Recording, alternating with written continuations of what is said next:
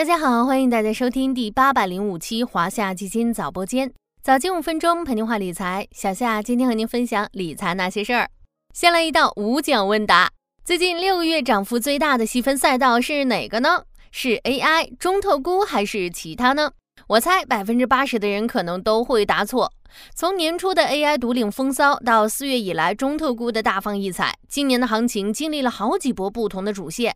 但是如果按照申万三级行业来划分的话，最近六个月的表现最好的三个细分行业，分别是稀土、游戏和锂。惊不惊喜，意不意外？就在稀土行业六个月飙涨超百分之一百一十的同时呢，还有超过五十个细分行业指数的跌幅超过百分之十，其中粘胶、光伏电池组件、疫苗的跌幅更是超过百分之二十。看着两个截然不同的榜单，是不是有点冰火两重天的味儿了？在这样极致分化的市场中，我们又该如何控制风险、把握机会呢？有一说一，这种极致分化的行情，第一时间就让我想到了一位神秘的先生。有人说他是躁郁症患者，也有人说他患有双向情感障碍，有时候兴奋不已，有时候又抑郁难耐。他有一项终生职业，在股市上报价，每个交易日都会准时来到市场，风雨无阻。他非常的绅士，欢迎每一个人和他交易。有时候他很痛苦，就会给一些优质资产报出白菜价；还有些时候他很高兴，就会给一些垃圾资产标上黄金价。他非常执拗，不允许讨价还价，你要么买，要么卖，或者在旁边吃瓜，但也不介意被冷落。如果你不接受他的报价，他明天还会回来并提出新的报价。他就是本杰明·格雷厄姆口中那位神秘的市场先生。市场先生是个很精彩的比喻，可以帮助我们更好地认识市场。为什么这个行业明明没有利空，却一直跌跌跌？为什么这个行业明明没有什么利好，却一直涨涨涨？因为在短期内，市场的确有可能偏离价值，随着市场情绪而上下波动。了解了市场先生的古怪，我们能够从中得到哪些启示呢？又该如何从市场的影响中摆脱出来呢？首先，避免被他的情绪所感染，不论他是兴奋还是痛苦，都跟你无关。不要被他的情绪所引导。同时呢，利用市场先生的情绪化，尤其是当他报出的价格低于价值时，投资的机会也就出现了。我们要学会利用这些机会。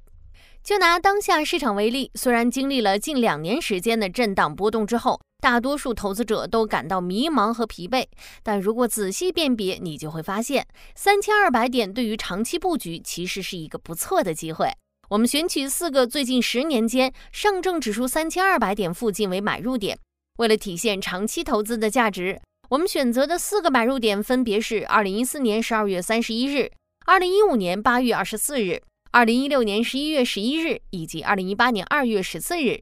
以偏股混合型基金指数为测算目标，如果持有至今会怎么样呢？答案是全部实现正收益，而且收益率分别在百分之五十到百分之一百零六之间。这也印证了我们刚刚说的那句话：三千二百点对于长期布局是一个不错的机会。如果你将时间周期放长，在这个位置买入，大多时候都能够获得不错的收益。最后，面对市场先生的阴晴不定，我们也要学会控制风险。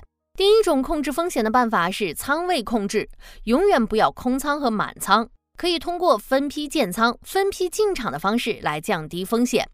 第二种方法是资产配置，既然市场风格、行业轮动难以捉摸，那就在不同风格行业间寻求均衡配置。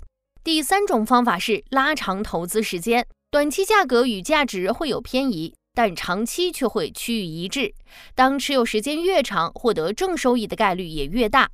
第四种是控制情绪，很多投资错误都是在情绪化引导下仓促做出的。